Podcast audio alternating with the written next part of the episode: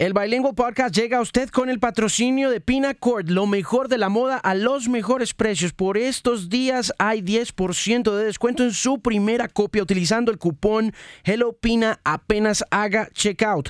Hay también cualquier cantidad de promo codes para que revise inmediatamente ingrese al website. Y si sus órdenes son superiores a 70 dólares, le van a dar el envío gratuito y le van a regalar un tote bag fabuloso. Además de eso, también si sus compras son superiores a 55 dólares solamente para Colombia, le van a regalar el envío. Todo eso y mucho más en pinacord.com, lo mejor de la moda a los mejores precios. Patrocinador oficial del Bilingual Podcast que comienza aquí. Alejandro Marín analiza el estado de la música, la tecnología, la radio y la vida en la era de la Internet. Este es el Bilingual Podcast. Mis queridos bilingües, bienvenidos, bienvenidas a una edición más del Bilingual Podcast. Este es el episodio 112. Gracias a todos y a todas por haber escuchado el episodio previo con Vicky Hamilton, la primera manager que tuvieron los Guns N' Roses. Fue una entrevista interesante, cortica, pero estuvo sustanciosa y muy chévere. Va terminándose la semana con un montón de cosas y dentro de 15 días voy a estar transmitiendo, seguramente haciendo este podcast desde la ciudad de Nashville, en Tennessee, donde voy a estar con el equipo de la X103.9 FM contando la historia de uno de mis tragos, si no mi trago favorito de todos los tiempos, el Jack Daniels. Old Number 7 Brand. Voy a estar allá en la destilería, en Lynchburg, en el condado de Moore. Y voy a estar contando esa historia a través de 103.9 FM en Mañanas de la X y a través de mis redes que usted conoce muy bien y son arroba de Music. Mi invitado muy especial es un grupo de Bogotá que vienen haciendo música hace varios años. Tienen varios discos, varias canciones, varios videos. Llevábamos un buen rato tratando de coordinar ambas agendas para podernos sentar a hablar y conocernos primero, porque nunca había tenido la oportunidad de hablar con ellos. Y estuvieron tres de ellos aquí en el estudio de la X para grabar el Bilingual la semana pasada, que terminó siendo una charla donde pues se habla un poco de lo difícil que es hacer rock and roll alternativo en este país por estos días de reggaetón. Sonolaville están lanzando una serie de canciones desde hace unos meses que ellos han bautizado primitivos y que harán parte, creo, de un disco completo que saldrá en 2019. Pero ya gran parte de ese disco ha ido distribuyéndose a través de plataformas de streaming para todos aquellos que somos fans de ellos desde que los vimos por primera vez. Yo los vi en el Bogotá Music Market, ahí hablamos de ese tema. Y mm, quedé bien impresionado con el poder que tienen en tarima. De manera que los invito, las invito también a que los busquen, porque en serio que tienen un repertorio fabuloso de canciones y es bueno encontrarse con ellos en esta ocasión muy especial para celebrar este rollout, esta promoción, esta serie de canciones que componen el disco Primitivos y que no dejan de ser súper emocionantes. Así que no le doy más vueltas al tema. Episodio número 112 tiene como invitados muy especiales a Hola Bill en el Bilingual Podcast.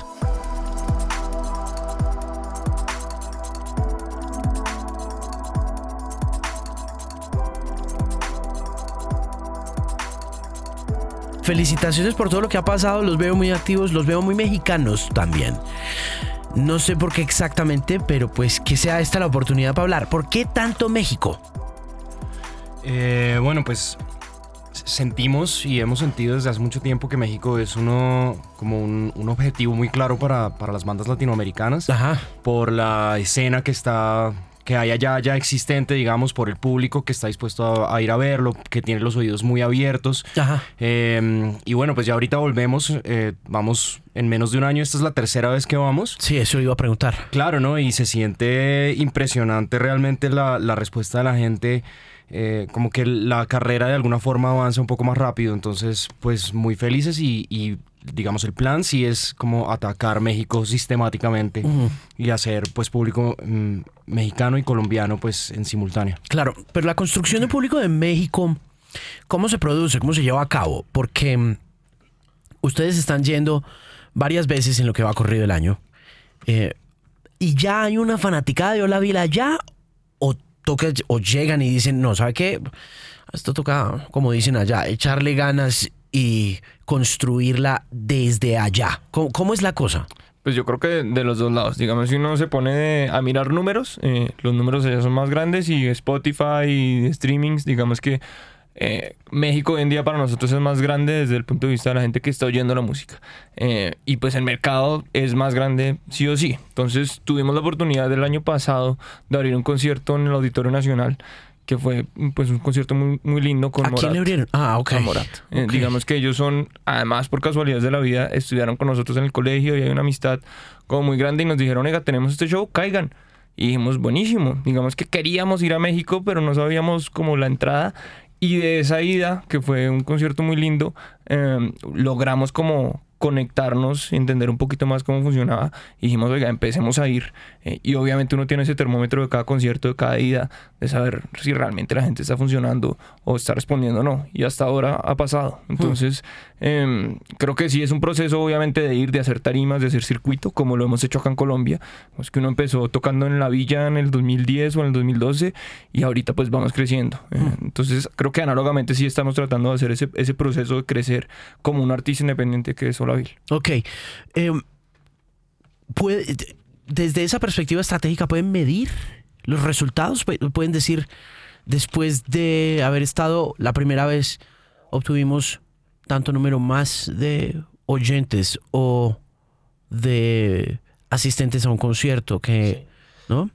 creo que sí, por un lado en streaming sí lo podemos medir muy claramente, como en México lo están oyendo más, o X canción, por ejemplo, Primitivos. Eh, entonces fue la primera canción como que lanzamos allá con una agencia, digamos, y con una estrategia allá. Pero también como más empíricamente ha sido muy bonito como empezar a ver gente que fue a vernos la segunda vez que fuimos a México. Entonces ya sí hay gente que está yendo a los conciertos de Olavil. Eh, y la tercera vez más gente en, en ciudades, digamos, un poquito eh, como Texcoco, Tlaxcala, como Puebla. cercanas a México, gente que empieza a ir y nos empieza a decir, oiga, los vi el año pasado en el Auditorio Nacional, o los vi el año pasado en... ¿En dónde? el primer año tocamos en... Bueno, el, el, el Lunario. El del lunario, sí. Entonces sí empieza a pasar y nuestra impresión, digamos, con la experiencia que tenemos en Colombia es que pasa mucho más rápido que acá. Esas primeras señales que nos pasaron acá en tres años, cuatro años después de trabajo, allá empiezan a pasar rápidamente. Entonces, eh, es muy bonito eso. ¿Cuánto tiempo llevan juntos? Eh, pues nosotros nos conocemos en realidad desde muy chiquitos. Somos, hemos sido amigos desde antes de la música, que creo que eso es algo que tenemos muy valioso. ¿Se conocieron en el colegio? Sí, desde chiquiticos, desde, desde kinder. Y mm, digamos. ¿Cómo han hecho para aguantarse desde kinder? Buena pregunta. Yo creo que. Por eso no, no vino uno. no vino, sí. No hablemos, no hablemos de ese tema. Eh, sí, pues realmente la relación, y suena un poco clichésudo y como que no nos gusta tocar eso de esa forma, pero pues en realidad sí es como los, como los hermanos. Uno a veces se agarra con los hermanos y odia a los hermanos, pero al final ama al hermano porque es el hermano. Sí, dicen por ahí también las buenas novias que uno ha tenido en la vida que uno no ama verdaderamente a alguien hasta que no se ha dado durísimo en la jeta, pues obviamente eh, metafóricamente hablando, pero, pero en realidad uno no ama lo suficientemente a alguien hasta que no ha tenido un gran agarrón con esa persona. De acuerdo, de acuerdo. Y nosotros igual pues somos una banda que digamos, como banda funcionamos como muy democráticamente y hay discusiones y cada discusión es larga y es, entre comillas, acalorada sin llegar como a ser eh, nunca groseros ni nada, pero sí como que cada uno eh, trata de argumentar y todos queremos ir para el mismo lado, pero pues cada uno igual tiene una visión muchas veces y claro, digamos, obviamente hay choques como en cualquier relación, pero prima el objetivo y prima pues el amor que nos tenemos. Claro. Si se conocen desde tan niños, ¿en qué momento los pica a todos la música para y cómo hace la música para juntarlos? Porque si la vida ya los, ya los ha juntado de una manera, ¿cómo llegan a la música? Todos eh, en paralelo fuimos eh, haciendo música en el colegio. Todos en Andrés era jefe de trompetas de la banda marcial y Sierra tenía una banda de metal, yo tenía una de reggae. Eh, digamos que nunca estuvimos los cuatro como en una banda, pero estábamos todos en las lúdicas, en el entrenamiento de música, en los festivales de colegio, eh, etcétera. Exacto.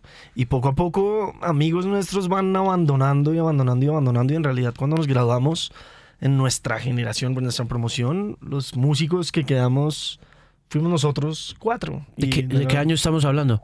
2007 y 2008, Ok. Esto es colegio. colegio. Sí. ¿De qué colegio se gradúan? Del gimnasio La Montaña y acá nuestro amigo de Retos y Retos. Orgullosamente. ¿Y se juntan ahí en el momento en que se gradúan? Eh, más o menos. Sí, yo me acuerdo, me acu- tengo muy claro el momento en donde recibo una llamada y me dicen, oiga, tenemos unas canciones, era, estaba, me llamó Lucho, el baterista, que es el que no está acá, como, oiga, tenemos unas canciones y, y pues usted toca el bajo, ¿por qué no viene y ensayamos la otra semana? Y yo, listo, de una, todo bien. Y empezamos a, a ensayar en la casa de Mateo unas canciones que tenía, que tenía Mateo. Y... mm, Creo que en realidad el salto como a la, como a, digamos, como a tener una banda seria la dimos eh, como en el 2010, eh, que digamos liderado por, por, por Andrés, por este Andrés, eh, que él dijo, bueno, ya, pues hagamos un disco y pues pongámonos un poco serios con la cosa, por lo menos de- de grabar la música que teníamos. Eh, y pues fue un proceso muy particular porque no teníamos ni idea de nada. Nosotros nunca teníamos como nuestra burbuja musical, pero viste que uno empieza a hablar con, como con la gente que está en el medio y también es gente que tiene relaciones desde hacía rato y nosotros no conocíamos a nadie, no sabíamos cómo se hacía un disco. Entonces nuestro primer disco fue un poco como un tiro al aire, un ejercicio un poco ingenuo también de entrar a grabar lo que teníamos con, con la música, digamos, como nos la imaginábamos en ese momento, que era un poco particular. El primer disco es súper crudo y todo esto. ¿Quién Em, produjo? ¿Quién- cómo- ¿Buscaron un productor o hicieron todo solos? En ese momento hicimos toda la música solos y nos juntamos con un amigo nuestro de hace rato también que se llama Santiago de Lucci. Claro. Eh, él. Y, Sí. con él era la única persona que conocíamos que estaba ya metida, de hecho, haciendo discos y haciendo, haciendo cosas con gente distinta de otras, de lo que hacíamos nosotros, pero era la única persona que conocíamos y era amigo nuestro. Nos juntamos con él. Por otro lado, nos recomendaron a Kiko, a Kiko Castro, que es el ingeniero, un ingeniero en audiovisión, y de ahí en adelante. ¿Qué hizo Santiago? Santiago estuvo con, como en el acompañamiento, eh, digamos, cuando ya teníamos las canciones, fue a los ensayos y con él, digamos, pulimos un poco el ensamble porque íbamos a grabar en bloque. Hmm. Eh, y en el estudio, digamos, un, en la- tampoco teníamos claro como esta figura de productor o qué, qué, qué onda es lo que pasaba ahí, pero él fue al estudio y nos acompañó, sí, en las canciones, en algunos Y de arreglos. hecho- Y de hecho Santiago nos dijo, deberíamos grabar con Kiko en Audiovisión. Y, y fue lindo eso porque se volvió luego Audiovisión nuestra casa y Kiko nuestro productor. ¿Grabar en bloque es grabar todos juntos las tomas o qué? Sí, exactamente. gra- Todos tocando al mismo tiempo. Eh, pues igual es curioso porque igual se graba el multitrack. Entonces, Sí. pues uno sí puede editar, pero es como la sensación de, de tocar. De tocar en vivo. de tocar en vivo, sí. De tocar en vivo juntos. Exactamente. Y, yo, y, y creo que fue lindo grabar ese disco así y de hecho pues todavía lo mantenemos mucho porque somos una banda en vivo, somos una banda de bloque, de ensayo. El disco se hizo y los discos se hacen en ensayo y, y luego se pasa a estudio pues casi que a recrear eso. Hmm. Eh, creo que por eso se nos, se nos ajusta como también ese formato a nosotros. Hmm. ¿Qué tan influyente es eso en el arranque ya de los toques? O sea, ustedes graban ese disco independientemente de cómo sale. ¿Qué pasa después? Pues eso fue muy curioso porque nosotros, digamos, nuestro primer, nuestro primer eh, acercamiento a las tarimas eh, fue en un concierto que hicimos que resultó siendo gigante, pues, o sea, fue mucha, mucha gente. Y después de ese concierto dijimos, oigan, cerrémonos un año y no volvamos a tocar, grabemos un disco y saquemos el disco antes de volver a tocar, que después descubrimos que fue un error, Mm. porque ¿Qué concierto fue ese? fue un concierto que tuvimos como en el 2010 en un sitio que se llamaba Penthouse. Ok. Y tuvimos invitaciones y fueron como 300 Después personas. fue Hotel Quinto, es un- Exacto, una sí. terraza en 84. Obviamente fue un concierto grande para... o sea, Para, claro, para, la primer, para el primer... Desciframos el sistema o sea, al primer, al accidentalmente. primer concierto que hicieron les fueron 300 personas. Exacto. Pues hombre, pues es que a Nirvana le fueron tres. Sí, claro, sí. no, fue... Y, pero después cometimos el error de quedarnos encerrados puliendo, digamos, el disco que estábamos grabando. Y cuando salimos con el disco, pues ya nadie ni se acordaba pues de nosotros, nada. Entonces pues fue como empezar de ceros ya con un disco, con un disco hecho. Eh. Pues fue bonito, digamos, musicalmente, porque teníamos una experiencia ya de tocar y, digamos, el- eh, siempre hemos sido muy pulidos como en, en que el- la cosa en vivo sea, sea, pues esté buena. Eh, pero pues fue una lucha, digamos, para que la gente nos, nos oyera. Creo que todo lo hemos hecho a pulso. Para tocar, sí. O sea, salimos con ese disco y lo metimos a un cajón, básicamente. Y después de eso tocamos, no sé cuánto tiempo después pudimos tocar. Un año y medio. ¿Cu- ¿Y cómo volvieron al ruedo? Rock al Parque 2013. Qué bien. Sí. El- eso, para nosotros, ese es el concierto. Hola Vila arranca con, con ese disco con pedazos de papel que es 2012. Es cuando lo lanzamos, pero de ahí en adelante en realidad se despierta la cosa en 2013 en Rock al Parque. O sea, ¿A qué hora? Hacemos la audición y tal. Y, Abrimos el festival, Sí. fue súper tempranero. Lo lindo fue que de ahí se vino un primer hermoso ruido y estéreo picnic. Eh, y, y creo que ese fue como ese segundo festival como importante, que también tiene una buena anécdota. pero, em, pero digamos que sin duda esas dos tarimas nos dieron como un, un impulso importante. Se abrieron espacios en medios y como que empezamos a entender cómo funcionaba el negocio por un lado y cómo era el circuito de, de bares, por lo menos de Bogotá, y a empezar a, a pensar en Colombia. ¿Qué hace Rock al Parque para Blavil Pues yo en creo que, total? yo creo que en concreto fue Buquean Estéreo Picnic en Hermoso Ruido. Exactamente. Y digamos como más, como más etéreo, yo creo que después de Rock al Parque eh, fue que nos sentamos, o sea, ya lo teníamos todos en la cabeza, pero creo que nunca lo habíamos hablado literalmente, como que esto era nuestro proyecto de vida. O sea, ¿qué vamos a hacer de ahora en adelante? Queremos ser una banda que toque los fines de semana por ahí en bares, que ensaya de vez en cuando y chévere. O nos vamos a meter en esta vaina en serio y, y pues, digamos, con todo lo que eso significa, ¿no? Que si, si alguien se quiere ir a estudiar afuera, pues no lo va a hacer, el tiempo, todo esto, porque esto es una cosa que realmente se vuelve muy esclavizante, pero es una decisión que tomamos absolutamente consciente y fue después de, de Rock al Parque. O sea, fue después de Rock al Parque que dijeron, bueno, vamos a ser Hacerlo, sí. una banda profesional. Exactamente. Y, y claramente la cadena de el dominó de eventos, festivales, invitaciones, desde ahí. Claramente se, se notó. ¿Qué tienen que sacrificar? Cuando se acaba el toque de Rock al Parque y se sientan y tienen esta charla seria y dicen, ok, um, you gotta do what you gotta do. Que cada uno que, que recuerda haber dicho, pude haber seguido por este lado y no. Yo estaba trabajando en una agencia de, de publicidad y ahí trabajé un, un buen tiempo y cuando, cuando tomamos esa decisión, pues poco tiempo después renuncié, renuncié a la agencia, eh, al sueldo, etcétera, y, y- y me mandé así, pues, sin más. Sí, para mí, pues yo soy, yo soy instrumentista, yo soy músico instrumentista y digamos dentro de mis planes antes de Olaville estaba irme a estudiar pues a otro lado la carrera, pues o sea, es como hacer, como profundizar en eso y pues esto fue, ¿A dónde ibas? yo creo, yo quería ir a Berkeley. Tenía muchas ganas de ir a Berkeley o ¿Eso es de qué, irme a Boston? Londres. Sí, Boston o de irme a Londres, pero pero pues esto definitivamente mm, pues me tenía muy enamorado y todavía. Es, es algo que es muy muy chévere. También hacer música con los amigos de uno de toda la vida no eso es algo que no, no tiene mucha gente. Entonces pues es sí digamos como que se no fue difícil la decisión tampoco. ¿Y vos? Sí, yo creo que, pues, bueno, tomé la decisión de nunca emplearme, renuncié al empleo. Eh, y creo que, pues, no sé, digamos si es un punto de quiebre así como desde ese día, porque sí fue una decisión, pero, pero creo que son pequeñas decisiones como abandonar cosas. Creo que a todos nos ha tocado en momentos perder relaciones porque, oiga, pues, yo no puedo ahorrar para un viaje en pareja, eh, yo tengo que ahorrar para mi banda. Eh, a nivel familiar, obviamente, hay unos costos de expectativas familiares. Sí, de- que, eso iba a preguntar, se iba a hacer la siguiente pregunta. ¿Qué dicen los papás?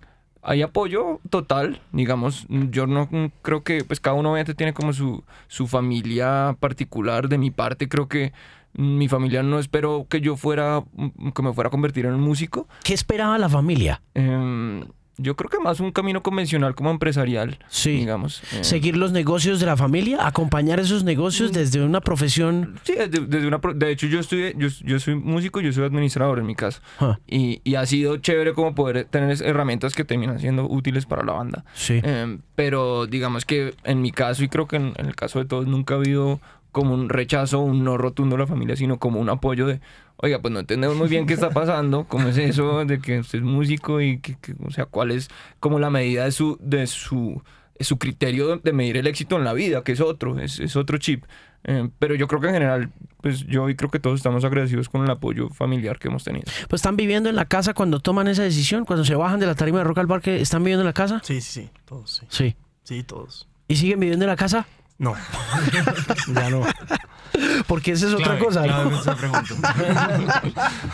Porque esa es una cosa que uno se pone a pensar y es, bueno, ¿dónde, ¿dónde están ahora, no? Como en, en qué parte están y cuánto les tomó, porque sí, muchas de esas decisiones y de esos sacrificios a veces recaen sobre la familia, ¿no? Como que la familia dice, bueno, lo que haya que esperar mientras este man se organiza, ¿no? Sí, claro, claro.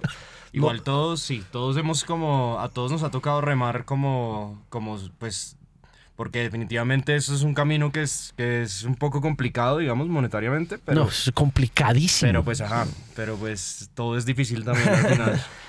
Pues sí, pero creo que hay un cambio de, chip muy importante de eso y es decir, eh, o sea, claro que me puedo ir de mi casa sin las expectativas que tenía antes de decidir dedicarme a la, a la música y, y, más que a la música, a tener una banda de, de música alternativa en Colombia.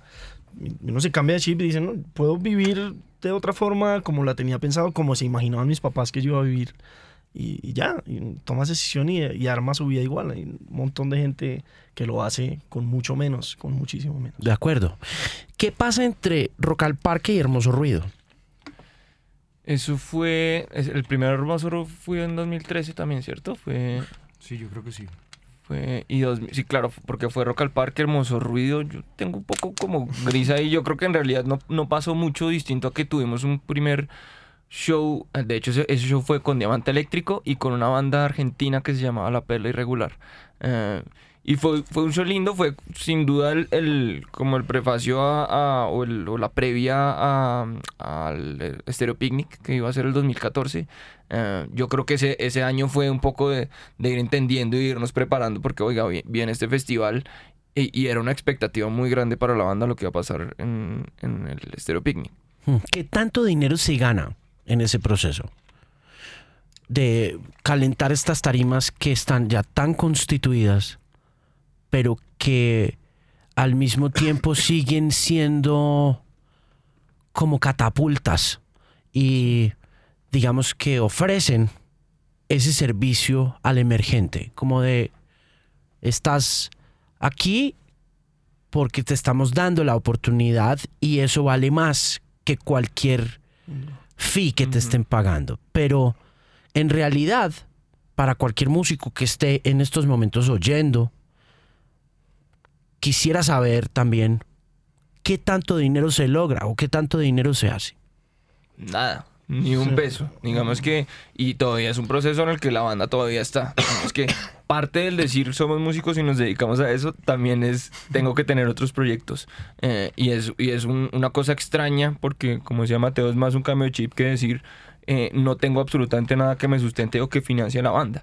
La banda en ese entonces no generaba absolutamente nada de plata y de hecho un show como el, el, el Stereo Picnic es un show muy costoso para una banda que todavía además no entiende cómo montarse en una tarima grande eh, y que de repente tiene que contratar, contratar un staff de seis personas con, con un fee que ni siquiera le va a alcanzar o le va a alcanzar a ras para pagar eh, el show. Entonces es mentalidad absoluta de inversión eh, y de, trabajarle y de tener paciencia. Y hoy en día, pues uno, uno, ve la banda, claro, genera plata, ya empiezan a entrar platas de regalías, empiezan a entrar adelantos, pero todavía sigue siendo esencial ver cómo, oiga, venga, administramos bien la plata, no se trata de ver cómo la plata nos da, cómo la banda nos da plata, sino cómo la, la banda se vuelve autosostenible, atrae plata y luego, lo, y ya lo sabemos, los últimos que van a vivir de la banda somos nosotros. Primero tiene que vivir el chamo, que es el stage manager, después Julián, que es el ingeniero, y vamos armando esa familia, y después vamos nosotros. ¿Y ahí se produce el otro disco? O sea, esto pasa entre 2013 y 2014. Exacto, y después en el 2014, a finales, eh, a mediados del 2014, creo que, si no estoy mal, empezamos ya a trabajar en el anaranjado. Eh, pensamos en ese disco de una vez en, en, en, decirle a Kiko Castro, que fue nuestro ingeniero de grabación del disco anterior, eh, que fuera nuestro productor, porque él sentimos como mucha afinidad con él, no solo como persona, sino que como que nos entendía el viaje. Eh, ¿Y en pues qué ya... viaje estaban? ¿Qué estaban explorando? ¿Qué querían hacer? Porque... Canciones. Era, sí, era un tema de, de, de y que sentía, en ese momento me acuerdo hablábamos que, pucha, faltan como buenas canciones de acá y necesitamos un disco de, de, de, canciones concretas, muy poderosas, melódicamente muy poderosas. Y en los gustos referentes que teníamos con Kiko, eh, de discos y de artistas, era, eh, íbamos absolutamente por esa línea. Eh, y siendo además, creo que también pesó mucho el disco anterior tan experimental en muchas formas, siendo un disco raro, raro, raro realmente.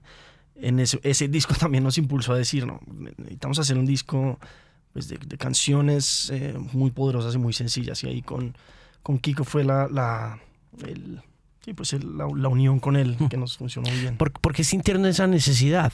¿Qué los motivó a cruzar esa barrera que por lo general para una banda, uno entiende eso cuando oye habla Bill, uno entiende que, que hay una curiosidad muy auténtica de, de carácter artístico, porque si bien entiende uno ese approach, a la canción como ese deseo muy profundo, también cuando los ven vivo siente que se abre todo un mundo de posibilidades sonoras y auditivas y, y sensoriales, ¿no? Pero ¿qué los motivó a decir, ok, let's take a step back, echemos un poquito para atrás y, ¿por qué no? Exploremos el tema de las canciones en un ambiente que tiende siempre como el rock and roll acá en Colombia a un poco satanizar eso, a que el rockero haga canciones que la gente quiera cantar, ¿no? Y sobre todo en una época como esta. Yo creo que ahí hubo un poco de todo. Creo que la, experiencia en vivo, por un lado, también nos daba un poco ese, como ese feedback, como, oiga, bueno, está bueno, pero, pero la gente, como que la gente va a los conciertos porque como que conoce a la banda y todo, pero no está pasando nada, no hay una retroalimentación a nivel de radio en su momento, digamos que Pedazos de Papel tuvo una canción que fue mi madriguera que alcanzó a sonar en la radio pública, eh, pero tampoco digamos que hubo una respuesta como clara y nosotros en... en no, no, no, es, no es preciso decir crisis interna, pero en discusiones internas de, oiga, ¿cuál es el siguiente paso que queremos eh, hacer? Y de la mano con Kiko que nos dijo, oiga, bajémosle un cambio y, hagamos menos. O sea, pensemos en una línea melódica, pensemos en, en, la voz y la guitarra y ya. Y, y, me acuerdo que creo que hubo un, un, término también que usó Kiko en una conversación, como cuando le dijimos queremos que produzcas el disco, nos dijo hagamos canciones buenas, buena onda. Eh, y que pedazos de papel tiene una como una tusa ahí atravesada muy fuerte eh, colectiva. Y entonces salió anaranjado, que, que terminó siendo ese color como que creo que es clarísimamente como, como una cosa que es un poco más de ilusión que de, que despecho y de oscuridad. Em, y la primera canción que salió y que yo creo que guió como que fue el norte sonoro del disco fue Cielo. Em, de hecho, estábamos en un ensayo que en ese momento nos hallábamos en la casa de Mateo y Kiko estaba por Skype, creo. Le, le estaba mostrando un par de canciones que teníamos. Kiko estaba ahí como en el escritorio eh, y tocamos Cielo. Y, y, Kiko y se cogía así la cabeza y decía, esa es la canción, ese es un hit, ese es, ese es. Y entonces fue lindo como, ah, pucha, hay un lado como emocional por, por explorar. Eh, y ahí empezó Anaranjado. ¿Y qué pasa, hijo? ¿Qué pasa con Cielo?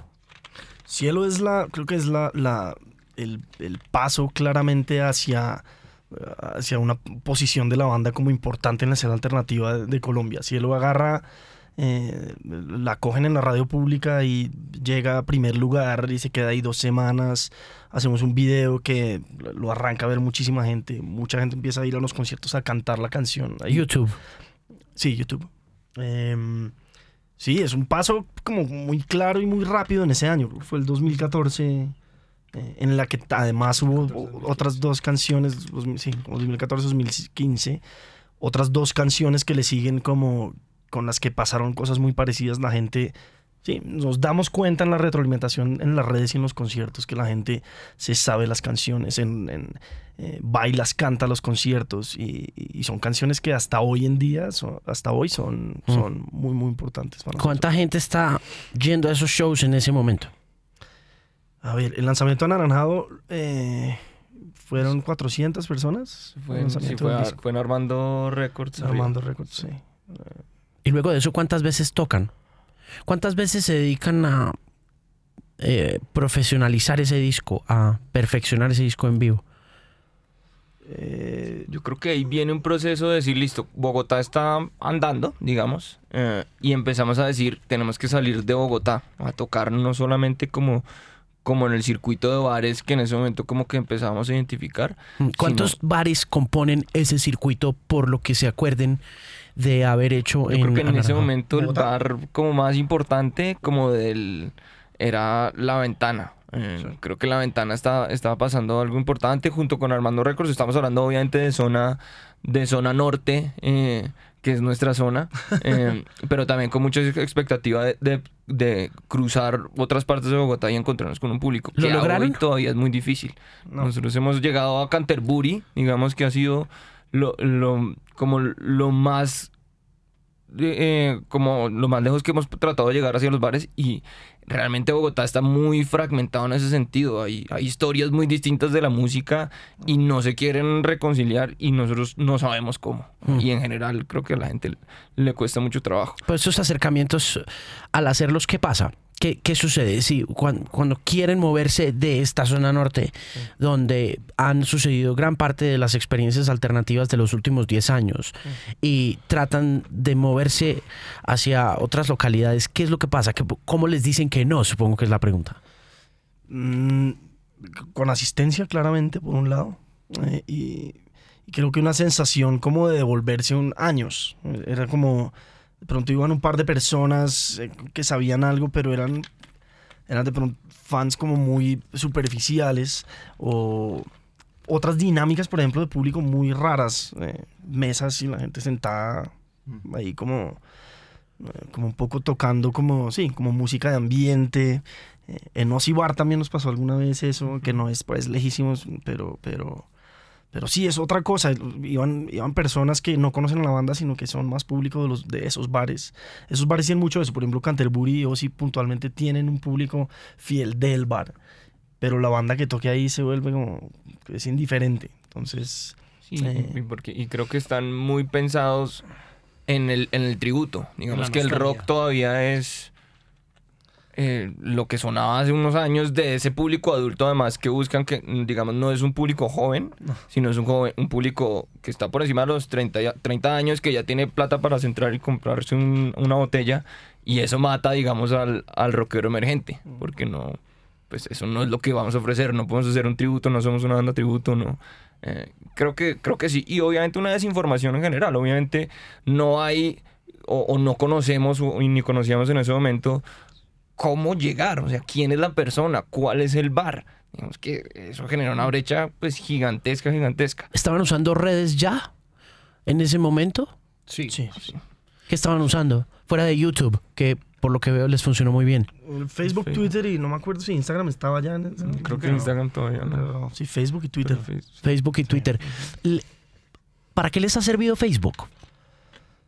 Eh, en general las redes han sido como una, una herramienta de comunicación muy brava y una forma de conectarnos con nuestro público y de también como de, de ubicar, digamos, a ciertas personas claves. Eh, en un momento, y creo tengo muy presente como ese momento después de que Anaranjado empezó a sonar y, y- y y llegó Cielo y llegó Llévame y estas canciones que como que la gente se conectó. Tengo muy, muy presente revisar el celular un día y encontrarme con que me estaba siguiendo un- una cuenta que se llamaba La Villa Club. Y me pareció muy particular. Y, y fue un grupo de gente que se organizó como y que hizo un, como una- un club de fans literalmente. Y nosotros pues ultra agradecidos con ellos.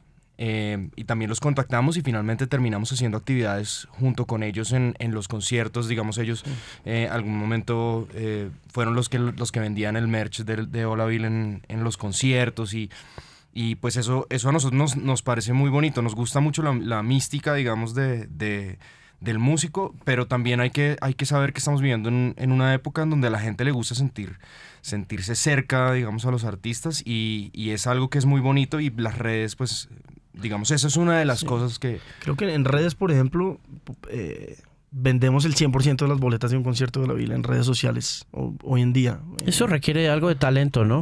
Un poco ven- sí, de usar, inventarse cosas, sí. usar lo suficientemente bien las redes como de manera efectiva para vender, me parece.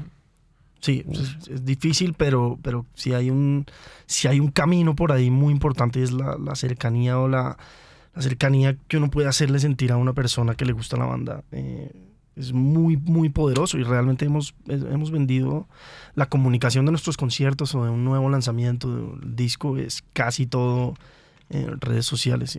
Mm. Cuando ya hacen esa exploración de lo que es Bogotá, ¿cuál es la siguiente ciudad? ¿Para dónde echan? Lo siguiente, entonces le- a ese- en ese momento a todo le poníamos nombre. Todo era como una... Un gran como proyecto. un- sí, un- una línea de la banda. Ah, entonces teníamos, eso se llamó En Camino. Eh, en Camino fue, bueno, oiga, vamos, cojamos las guitarras, metámonos, metámonos al, al baúl. Teníamos un carro con el que podíamos viajar y dijimos, vámonos a, a Medellín, creo que fue la primera ciudad. Eh, y dijimos, vamos Cali, Medellín, hagamos Bucaramanga. E hicimos una primera ida a Medellín que fue, que fue muy linda. Fue, y que, Pensé que iba- que- Pensé que iba a decir fracaso absoluto. no, no, no, no, fue, fue muy lindo porque, porque Pero además- fue lindo también. Las dos no, fue verdades. hermoso, porque fueron dos fechas, ¿no? Fueron dos fechas. ¿Dónde tocaron en Medellín? Tocamos primero en un teatro que se llamó que se llamaba La Acción Impro. eh, o se llama La Acción Impro, ahí como cerca al poblado. Digamos que, y, y de hecho me acuerdo que dijimos, ¿a dónde, a quién llamamos? ¿A ¿Qué bandas hay en Medellín? Y hicimos una búsqueda en Bandcamp y encontramos, y hoy en día, o sea, digamos que seis años después o cinco años después, son personas que hacen parte de nuestro corazón y de, y de la banda. Y nos dimos cuenta que en Medellín estaba, había, una, había unas vainas que, unas bandas que sonaban muy bien, como con un tono muy particular, como que después creo que entendimos que era el tono de Medellín, como esa oscuridad, pero esto era también muy particular, como muy universal, y eran los de Música Corriente, un sello que está allá y que, y que en ese momento eh, estaban lanz tenían una banda que se llamaba Mr. Bleed, pues que se llama Mr. Bleed todavía, eh, que son muy, muy amigos, y estaban lanzando un proyecto de la cantante de Sara que se llama Goli. Eh, entonces los, les escribimos, les dijimos, oigan, pues nosotros estamos acá en Bogotá, vamos a ir a Medellín, eh, con quien hablamos, entonces creo que ellos nos pusieron en contacto con Sergio, que era el- el- el- el programador del teatro, y él dijo, perfecto, hagamos un concierto con Goli, que ellos mueven gente, y lo hacemos acá en Acción Impro, bueno, mejor dicho, así todo listo, nosotros llegamos creo que el jueves por la noche a Medellín, después de un viaje... Fue pucha, bueno, duro, pero, pero llegamos. Yo no sé si fue la vez que nos tocó dormir en el, en, por allá, en, mejor dicho. ¿Dónde? Cuenten a ver, ¿no? Entonces, ¿Cómo ¿cómo- fue la, eh, Era como una tienda, güey. Era, una, Era era, una tienda era hostal como, no, era como, de la sí, era como un parador de, de camiones. Eh, nos cogió la noche, porque salimos tarde de Bogotá y nos cogió la noche. Y empezó a llover ya como a las once y media de la noche o algo. ¿En qué carro ya- iban? ¿En qué carro iban? Íbamos, eh, eh, eso era un... El Chevrolet un- suyo, Una, ¿no? una Sí, Eco. una Eco Sport. Sí, sí, sí. vieja. Eh, los cuatro con todos los instrumentos así apretados y empezó a llover y dijimos, bueno, no, ya paremos en donde, en donde eh, podamos parar, más o menos. ¿Y qué encontraron? Y era literalmente un, un parador de camiones en donde como la- después de la hora, o sea, como en Sí. toda la mitad del camino antes de que le dicen a uno mm, de Después noche de no hora. vaya. Sí, no sí. puede pasar por allá porque eso es raro. Sí, sí, sí. sí. Era, era un Y- sitio muy particular. Sí, pero no, creo que estuvo bien, no fue una noche, fue ¿Por una qué noche recuerdan, ¿qué recuerdan del lugar? Yo me acuerdo las- Camarotes. camarotes, Los camarotes. empanadas gigantes. Sí. Hay, sí, hay por ahí. De hecho, y, y hay registro en video y todo. Claro. Creo que todavía se puede encontrar en YouTube. Pues que era como toda esa seguidilla de, oiga, nos vamos, nos vamos a montar y lo que pase. Eh, la otra día la madrugada fue, fue dura. Y sí me acuerdo que había una tienda, porque era como tienda hotel. Entonces pues, el primer piso tenía una cafetería así pues larga que uno hace la fila con la bandeja, puro frito, Como esos paradores delicioso. rojos más o menos. en- Exacto.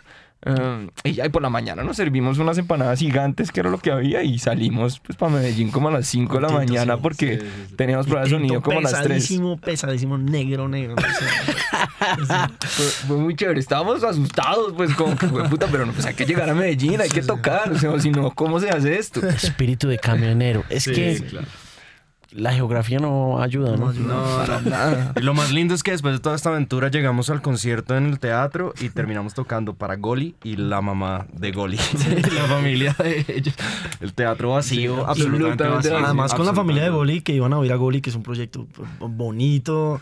No estoy diciendo que nuestra música no sea bonita, pero digo, como, como chill y, y- y nos montamos nosotros como con, con- en un momento más raro como entre los dos discos, entonces como medio pesado, estábamos empezando a gritar en las canciones. Y, fue- y la, la familia, pues, o sea, la familia sentada así viéndonos como... Sí, raro. Fue duro, sí, fue duro y... y- ¿Qué, qué- qué- qué sacan después de eso? Porque tiene que ser... A mí me pasó con los alcoholíricos una vez, cuando vinieron por primera vez. acá. Que es muy emocionado nosotros moviendo a esos huevones acá y dele y dele y yo de lora con esos manes y de lora con esos manes. Y les cuadramos un toque por ahí en un bar de la 93 como al ladito de la puerta grande pues, por al lado hubiera sido como algo así como la puerta grande o algo reconocido un chochal por ahí y cayeron como tres personas. Y uf, es- yo, yo estando ahí como un poco al frente de la solo difusión, porque yo siempre he sido como fan de ellos y no más, a mí me daba una cosa por dentro. Siento uno como un vacío, una vaina muy rara. Creo que el vacío más grande fue para Sergio, el dueño de Sí, Acción. Sergio, estaba, sí, él estaba- estaba devastado. Sí, no lo podía creer. Estaba, me me acuerdo que estaba muy bien vestidos y el pelo hacia atrás. Era una noche importante. Y no Eso- fue solo, le decía, solo le decía a Toro, abrázame, abrázame. ¿Qué hicieron después? ¿Se emborracharon? No, ni siquiera, porque estábamos muy cansados. Entonces, los, los Goli, y, pues, o sea, Goli y, y el Parche, pues, como, no, vamos, vamos de fiesta. Y nosotros, no, es que ustedes no entienden lo que las, nuestras últimas 36 horas, vamos a ir a dormir. Yo no me acuerdo en qué hostal estábamos, en dónde. En un hostal, en, el Wandering Paisa. Un buen hostal que también nos, los amamos. O sea, de- la segunda vez que fuimos a Medellín, obviamente fuimos otra vez al Wandering Paisa. Tenía una ducha ahí, como un segundo piso. ¿Y esta vez viajaron por avión? La segunda vez, no. No, la segunda vez creo que hubo otra ida en camino. Sí, También. Sí. carro. Sí, pero, pero la segunda noche de teníamos dos fechas. Teníamos esa y una que nos habían conseguido en la, en la cervecería Tres Cordilleras de allá, que hacen unas noches como de que la gente va, paga un, un tiquete, hace la- el tour de la, de la la cervecería. cervecería. Y luego hay unas bandas que tocan. Y, y ahí nos juntamos con otra banda de Medellín, mucho más underground, digamos, el señor Naranjo, eh, que también como que me, habíamos encontrado por Bandcamp, les escribimos. Y esa noche sí había gente y realmente fue un concierto muy bonito. Eh, tocamos canciones nuestras, en ese momento teníamos un cover de, um, de Triste y Vacía, que era pues nada que ver con la canción, pero la gente bailó salsa. Bailó salsa. Bailó. ¿Y por qué escogieron Triste y Vacía? Uy, en ese momento, porque son, no sé, es- estábamos como volviéndonos un poquito más rock and rolleros, pues, y queríamos, eh, habíamos hecho antes un experimento como con Billie Jean, eh, y había salido muy bien, como hacer covers destruyendo las canciones y, y volviéndolas a armar. eh, y Triste y Vacía es una canción toda densa, toda, toda oscura, y tiene este, la escogimos particularmente porque Por tiene un riff. pedazo instrumental. El riff. Eh, sí, que es una chimba que es y nosotros eso lo tenemos que tocar. ¿La grabaron, ¿La grabaron alguna vez? Está en Está por YouTube. ahí, sí. Por ahí Está en YouTube en acústico, en, esa- en una serie de videos eh, que, que en ese momento y se llaman sesiones de papel, que era como este, este al desnudo de Olavil. Ajá. Sí, sí, sí. ¿Y, y, y Medellín, cómo los ha tratado luego de esas experiencias? ¿Qué saben de Medellín ahora y de los fans que tienen allá? Claro, bueno, Medellín, Medellín realmente nos encanta y Medellín se ha convertido como la segunda ciudad de Olaville en Colombia. Eh, siento incluso que Primitivos está muy cercana a las cosas que, nos, que hemos vivido en Medellín. Mm, Digamos, ya, ya digamos hablando un poco de este, de este tercer trabajo que viene, pues ya suena mucho más pesado y mucho más... eh, como visceral porque de alguna forma pues uno tiene esas experiencias y todo pues va forjando ese sonido. Entonces Medellín, Medellín se ha convertido en, en- en una ciudad que es importante para nosotros y cada vez que vamos allá eh, la gente también, digamos ahora después de, de haber hecho todo el recorrido y de, de haber hecho carrera allá, la gente le encanta, le encanta Olaville y, y a nosotros nos encanta tocar en Medellín. Siempre nos sentimos casi que como en casa pues. Es increíble, hemos hecho unas fechas Sí. muy, muy lindas allá. ¿Dónde más han hecho fechas? Hemos hecho fechas, pues ya en Colombia sumado, digamos. eh, hemos estado en Cali, hemos estado en Pasto, en Cartagena, en Barranquilla, en, En Santa Putumayo. Marta, en Putumayo. que eso fue, sí, eso Hay fue que ese cuento ahorita. Sí, Pues, ¿Qué pasó en. Putumayo? Putumayo fue mucho antes, ¿no? Sí, mucho antes. Esto ya ¿Y es- cómo llegaron a Putumayo? Un amigo nos contactó y dijo, "Ah, tengo que llevarme no sé cuántas bandas a una base militar en el Putumayo, a una celebración. ¿Quieren ir? Vamos en, en Hércules. Nosotros de- nos montamos nosotros, una banda, ¿cómo se llama? Eh, chi- Chimbilá. Chimbilá. La Chimbilá, que era como una banda de matrimonio así de rumba. Sofía Sofía Orozco, Orozco, que era una eh, ex corista de Armando Manzanero. Eh, Sí, sí, sí. Joel Waldman, Joel Waldman, ¿se acuerdan de ese man? Él era la- el headliner del festival. Eh, bueno, era un parche así rarísimo y el público eran los soldados y sus familias.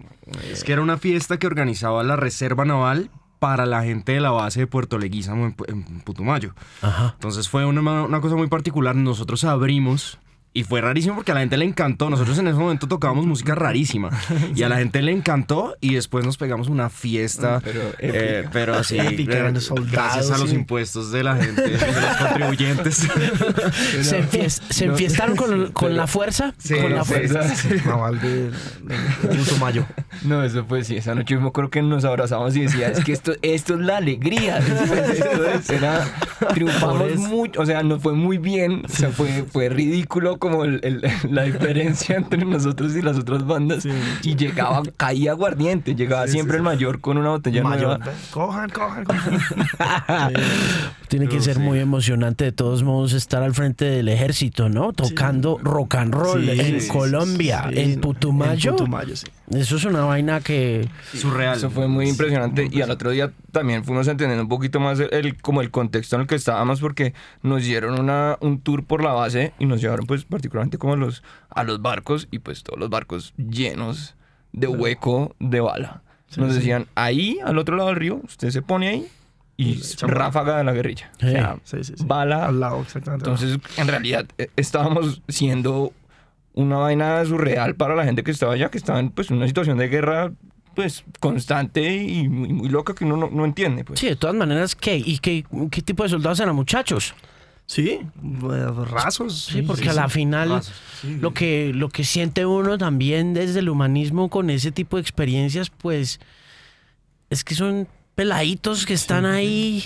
Era gente no mucho mayor que ¿No? nosotros y Y es en un- impresionante lo que nos decían, que era como, en algún momento hablando en este frenesí, nos decían como es que la- acá la gente, cuando, cuando estas cosas se vuelve loca, porque mañana los pueden matar. O sea, era así, entonces era como, si tienen estos espacios como de, de Sí, relajarse, entonces los aprovechan al máximo y, y también uno siente mucho el agradecimiento. Pues imagínate el Impresionante. Imagínate el PTSD de esa gente. Mm.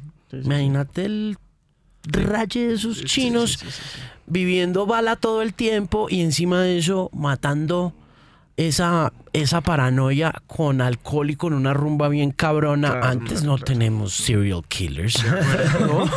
Sí, sí, sí, acuerdo. Sí, no, pero definitivamente es una experiencia inolvidable. ¿Y Sí, tienen fotos de eso y todo no? Yo creo que tiene que haber fotos, haber Hay una foto de todos, todas las bandas juntas. Me acuerdo de la foto, pero no tengo ni idea de dónde está esa. Una foto hay que tenerla por ahí, hay que sí, subirla a un blog sí. o alguna Sí, cosa. Sí, sí, y la experiencia de montar en Hércules también, ¿no? Claro, sí. Y no- Lucho, el que, no, el que no está acá, que es la persona El más. que no está acá. Lucho va a escuchar miedo. esto. Sí, sí. El miedo de, él- de él montando en Hércules despegó y esa cara, bueno, aterrorizado. Eso también. ¿Por qué es lo más aterrorizante de subirse a un Hércules? Uy, yo creo que no hay ventanas y entonces es un- el ruido es tan fuerte y. Es un avión de carga. Eso Y no hay, una- no hay, y no tienen. Sí, nos dan. Nos No, dan no, dan su, Claro. su set de tapones. Como Pero- coja sus Ajá. tapones. Pero para- es peor porque, claro, uno se protege los oídos del, del, del- del tema, pero es- se vuelve un tema interno así. ¿no? vibración, sí. Sí, es muy raro. Sí, es un avión de carga literalmente. Es uno, y uno va sentado como Con como- ¿no? Con un- con unos con arneses. O sea, es un, un vuelo muy muy particular, pero muy divertido también. Pues para creo que Luchito de Lucho pronto no la pasó también, pero ¿Y cuánto dura ese vuelo? ¿Cuánto duró? Yo creo, me acuerdo que de ahí hicimos una parada, ¿no? Hicimos, no me acuerdo dónde paramos como a abastecer o a recoger alguna vaina. No, qué susto, güey. Ay, Vamos a parar acá. Tranquilos, tranquilos. Susto la recogida para ir a la- a- a- al, al aeropuerto, a la base. a la- o sea, a la base, porque nos recogieron a las 3 de la mañana una van blanca. Nosotros no teníamos mucha información. Claro, están Nos este fue un completamente. amigo, un amigo ni tan amigo que nos montó a ese, a ese parche. Y el 3 de la mañana nosotros parados y llega una van blanca, vidrios polarizados y entramos y una cantidad de gente que ni idea. Nosotros, bueno, pues vamos con toda porque qué más. La bendición y chao. pa'l Se suben a una van blanca con vidrios polarizados con civiles Con civiles. a atender un concierto del ejército en la mitad de la puta selva. No, pues fabuloso. Sí, sí, fue increíble realmente. La vida son historias. dice. Bueno, ¿y qué pasa después? ¿Estamos en anaranjado o en qué parte estamos? Anaranjado. Putumayo fue mucho antes, pero Sí. bueno, si viene anaranjado ya como retomando este paréntesis. ¿Funcionó el bomb? El ¿Cuál? bomb, el, el- el Bogotá bomb fue un poco después. Es- ese bomb en el que tocamos, eso fue 2016, 16. creo que sí. 16. ¿Funcionó ese bomb? ¿Les sirvió ese bomb? Ese bomb eh, sirvió mucho para hacer bulla como entre gente que no conocía la banda. ¿Qué- ¿Quién, Eh, es, ¿Quién es particularmente? Por ejemplo, usted. Bueno, sí, pero, pero, pero sí, ya me acordé, ya me acordé. Sí. Fue muy importante en México, para México, por ejemplo. Eh, creo que nos vio Salvador en ese momento, pidió un disco. Conocimos a. Sí, conocimos a todo el parche en ese. En ese en ¿A la ese gente de qué? ¿Intolerancia? De ese rollo? intolerancia, conocimos a, la, a la- Que son con los los que estamos ahorita con, con Humo, que que con los que estamos ahorita, conocimos a los bookers de los festivales, a Abraham, eh, los manejadores. Ahí conocimos el parche y, en- y entendimos cómo funcionaba. O sea que sí sirvió. Sí, Sí, sí. fue, sí. sí. Sí, fue un efecto extraño porque, eh, digamos, nos fue muy bien en el showcase, fue, fue tremendo. Y al otro día en las reuniones, nadie había visto el showcase, que es, el- es algo que pasa. O sea, los que Con los que teníamos... ustedes necesitaban que nadie- los ah, vieran, sí, no, los vio. no. Pues estaban en otras cosas, que eso es algo que pasa en el bomb. pero digamos que fue suficientemente importante como ese, ese ruido de, oiga, estos manes, o sea, sí me contaron del showcase de ustedes. ¿Qué pensaron cuando se subieron? Vamos a matar a todo el mundo.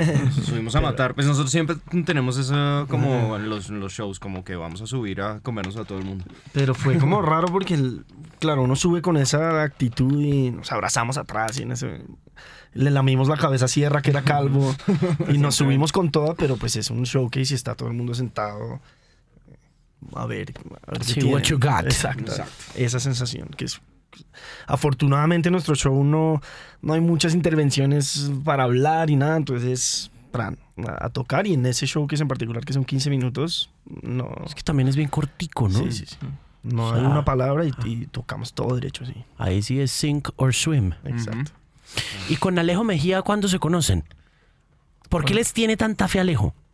Porque. Alejo. Bueno, fuera de lo obvio. De su visión.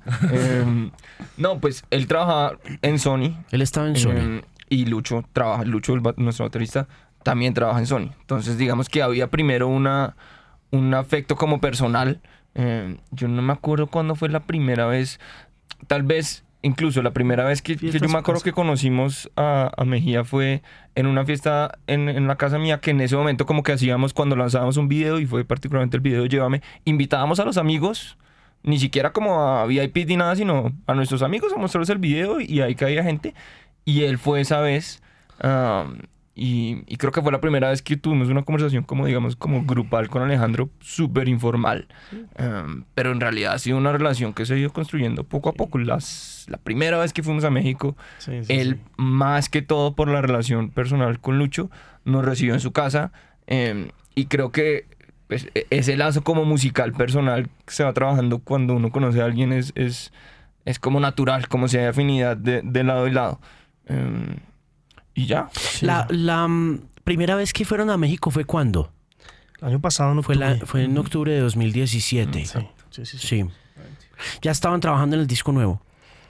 Sí, el disco no ya lleva un rato, le estamos trabajando hace rato. ¿Cuánto llevan trabajando en él? Casi un año y medio, por ahí. Más. Pues Magia Negra salió en mayo del año pasado. Pero ya llevábamos, digamos, todo ese año, ¿Cuán- Está trabajando, sí. 2017 y 2018. ¿Cuántas canciones tiene? En este momento ya están seis grabadas, lanzadas hay cuatro y estamos pendientes. Vamos, en diciembre entramos a grabar otras cuatro para lanzar el año entrante por ahí en febrero, pero pues por ahí marzo. Pero digamos que ya hay un banco de canciones montado, no grabado, que es, digamos, el trabajo que hemos hecho. que es como hacer, hacemos rondas de, mm, por ejemplo, de a dos o tres meses, creo que nos ponemos juiciosos a escribir canciones. La meta es una canción semanal cada uno. A veces se logra, a veces no se logra, pero todos los lunes nos sentamos, nos mostramos las canciones, decimos, esta va esta semana. Y digamos que es un- una semana por canción. ¿Cómo toman la decisión de porque eso es desprenderse un poco del concepto del álbum, que es algo que yo creo que vale mucho la pena hacer, ¿no? Sí, acuerdo, nos costó trabajo, pero...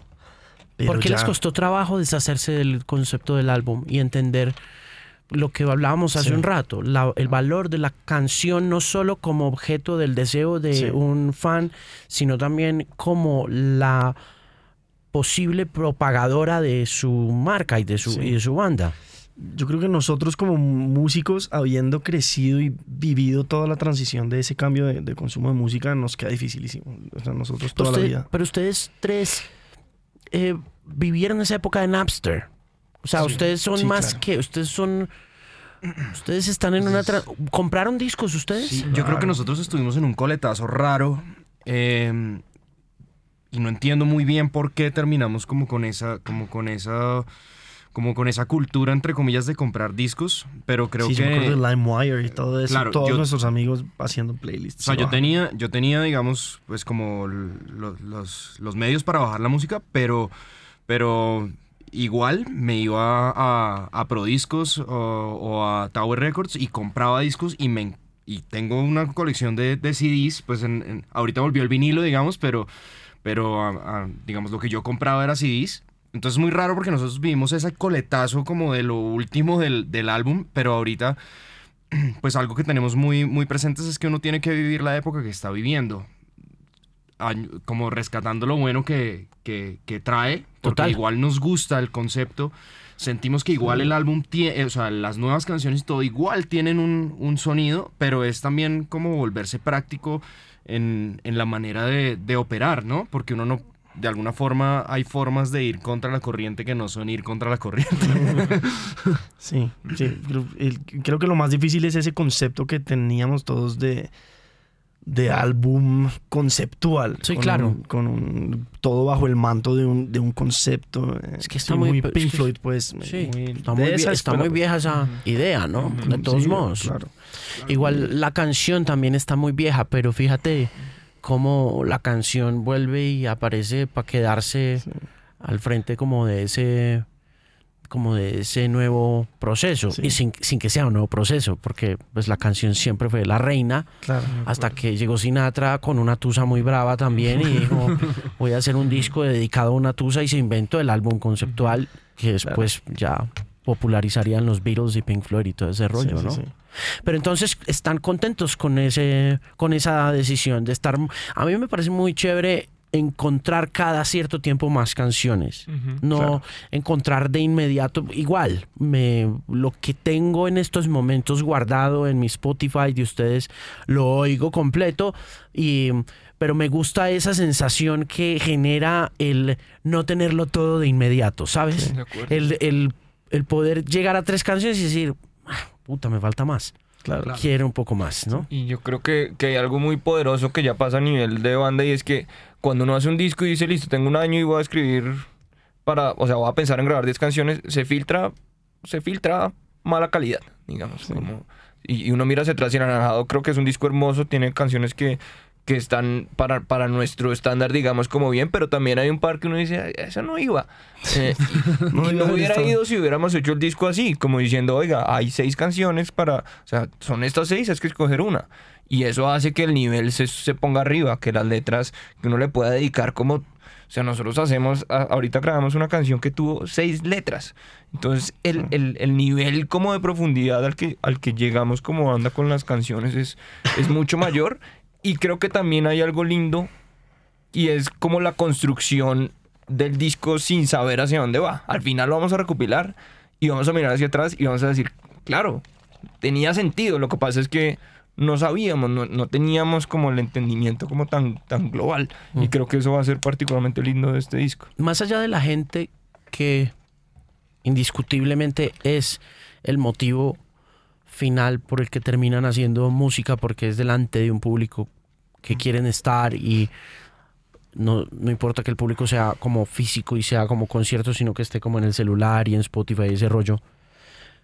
Em, ¿Qué les gustaría que tuviera Colombia que tiene México? Más allá de la densidad poblacional que atacan cuando dicen vamos a México porque hay más gente. Pero ya después de haber estado cuatro o cinco veces allá, vuelven y dicen a Colombia le falta es cosas, conclusiones que sean como sencillas. Eh, Yo creo, yo creo que hay una cosa que tiene el mexicano que es muy linda y es como el fanatismo, digamos, como que creo que tiene mucho que ver como con la religión. eh, y es que el mexicano se entrega, el mexicano, eh, entre comillas, adora. eh, no todo, pero sí lo oye, lo entiende y dice, acá voy yo. Y, y- y ya son palabras textuales de que nos hemos bajado a un concierto y, y nos dicen, me voy a volver su fan. Y eso es una promesa, eso no es...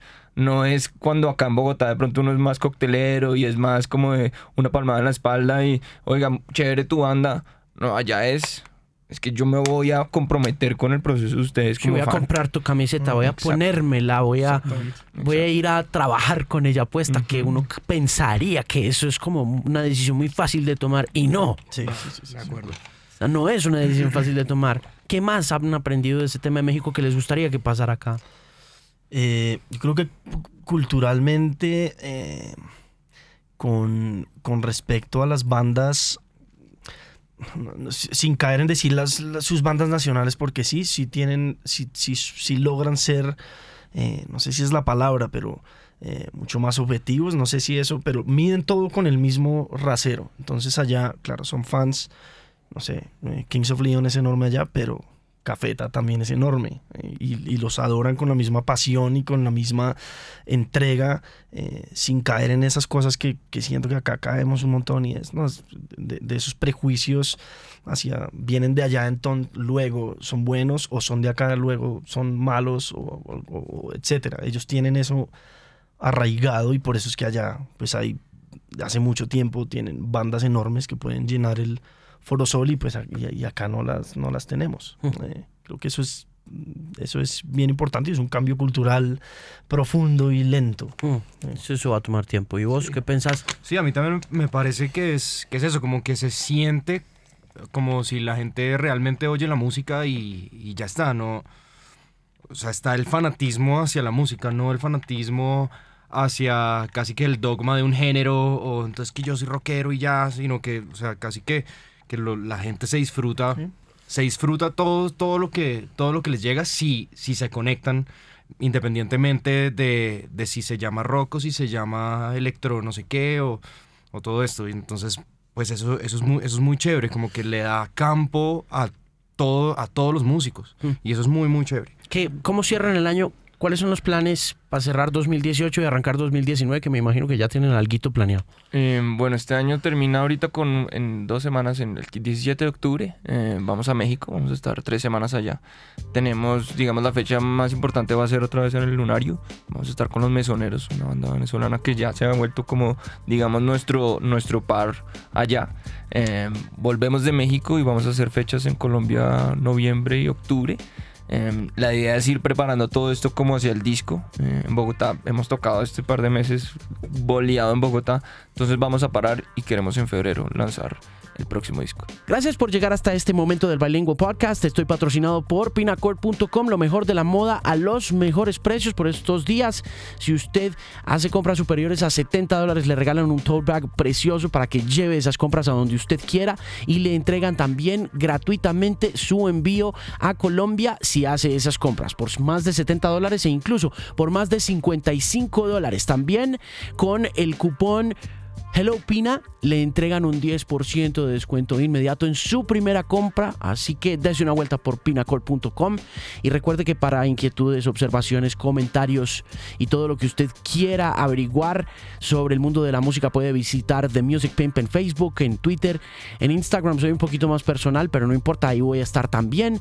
Y puede descargar la app para escuchar estos y muchos más podcasts en iOS, en la Apple Store, en la Google Play Store es completamente gratis. La aplicación se llama Pimp by Alejandro Marín y si no quiere ir a ninguna de esas redes ni descargar ninguna aplicación más en su teléfono celular porque necesita el espacio para las fotos, de todas maneras me puede encontrar siempre en themusicpimp.com, una voz confiable en la música.